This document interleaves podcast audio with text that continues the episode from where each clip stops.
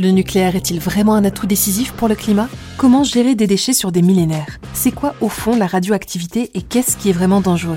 Le Mac Futura est de retour pour répondre à toutes vos questions sur les défis d'aujourd'hui et de demain. Découvrez notre dossier inédit Le nucléaire peut-il vraiment être écolo dans notre nouveau numéro. Rendez-vous sur ulule.fr pour commander votre exemplaire.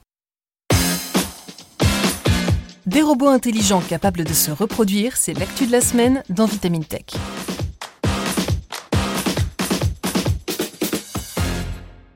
Et si nous confions aux robots la construction de nos voitures, de nos maisons ou encore de nos avions? C'est l'ambition d'une équipe de chercheurs du MIT qui vient de présenter un système novateur de robots modulables et reconfigurables capables de fonctionner en totale autonomie. Les robots nous remplaceront-ils un jour? La question ne date pas d'hier. Dans les années 1810, le mouvement des Ludites s'engageait déjà dans un combat féroce contre les métiers à tisser, ces machines révolutionnaires qui promettaient d'accélérer considérablement la production et de mettre beaucoup de monde au chômage. Depuis, le débat revient régulièrement sur le devant de la scène, mais force est de constater qu'après plus de deux siècles, l'humanité n'a pas encore dit son dernier mot. Si les technologies ont permis de remplacer la main-d'œuvre à de nombreux postes, elles ont aussi occasionné la création de nouveaux emplois ou ont tout simplement délesté les ouvriers des parties les plus pénibles de leur travail. Réjouissons-nous donc, avec prudence, du dernier accomplissement des chercheurs du MIT, parvenus à créer des robots capables d'assembler toutes sortes d'objets de manière pratique et économique, et même de créer de nouveaux robots. Oui, vous avez bien entendu, le terme répliquant introduit dans le film Blade Runner pourrait bientôt prendre un tout autre sens.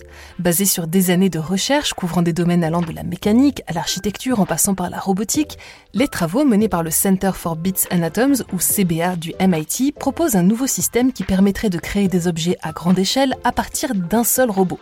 Alors, n'imaginez pas un robot Android avec sa veste orange, ses plans sous le bras et un casque de chantier sur la tête. Leur version est beaucoup plus modeste et beaucoup plus pratique, puisqu'elle se présente sous la forme d'une paire de jambes en métal articulées, composées de voxels, un nom qu'on utilise pour désigner un pixel en 3D. Ce voxel se présente sous la forme d'un tétracaïdécaèdre creux, c'est-à-dire un polyèdre à 14 faces dont on n'a gardé que les arêtes, et il forme la plus petite sous-unité à disposition du robot pour entreprendre sa construction. Grâce à ces briques élémentaires, une simple petite paire de jambes pourrait en théorie construire un vaste ensemble d'objets, de véhicules ou d'infrastructures, mais aussi s'auto-répliquer pour optimiser son travail. Aussi rudimentaire soit-il, le robot est capable d'arbitrer sur tout un ensemble de tâches complexes, notamment sur le moment où il devient nécessaire de construire d'autres robots pour l'épauler dans son œuvre, la taille qu'il faudrait leur donner et la manière de les organiser pour construire une structure de manière efficace sans qu'ils se heurtent les uns aux autres. Ça peut sembler trivial, mais c'est une première dans le milieu. Si des milliers d'articles ont été consacrés à la planification d'itinéraires pour les robots, l'étape où le robot doit prendre la décision de construire un autre robot ou un autre type de robot est complètement inédite. Alors que les voxels de la génération précédente étaient alimentés par des faisceaux de câbles, ceux-ci sont entièrement dénués de fils pour limiter les risques d'incidents sur le chantier. Équipés de composants électroniques capables de transporter du courant et des données, il suffit de les attacher les uns aux autres pour qu'ils forment une unité cohérente.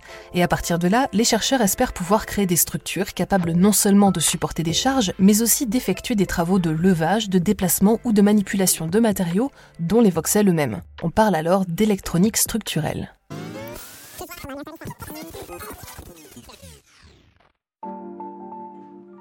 Bon, allez, il est temps de rassurer les ludites parmi vous, le projet du MIT en est encore au stade expérimental.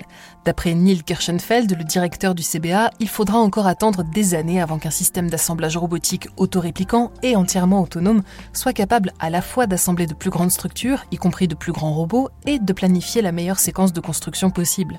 Si le système actuel est bel et bien capable d'effectuer l'assemblage et comprend les liaisons d'alimentation et de données, les connecteurs entre les minuscules sous-unités ne sont pas encore assez solides pour les charges nécessaires. C'est donc la prochaine étape à laquelle va se consacrer l'équipe.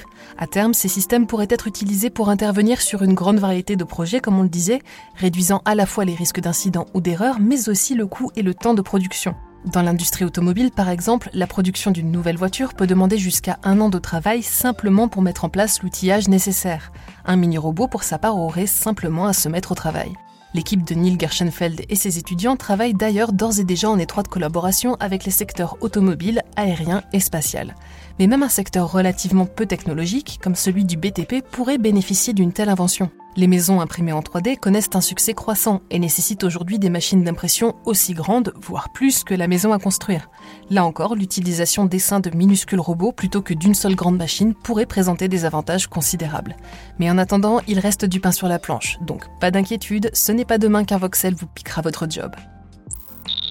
C'est tout pour cet épisode de Vitamine Tech. Pour ne pas manquer nos futurs épisodes, rendez-vous sur vos apodios préférés pour vous abonner à ce podcast et n'hésitez pas à nous laisser une note et un commentaire pour soutenir notre travail.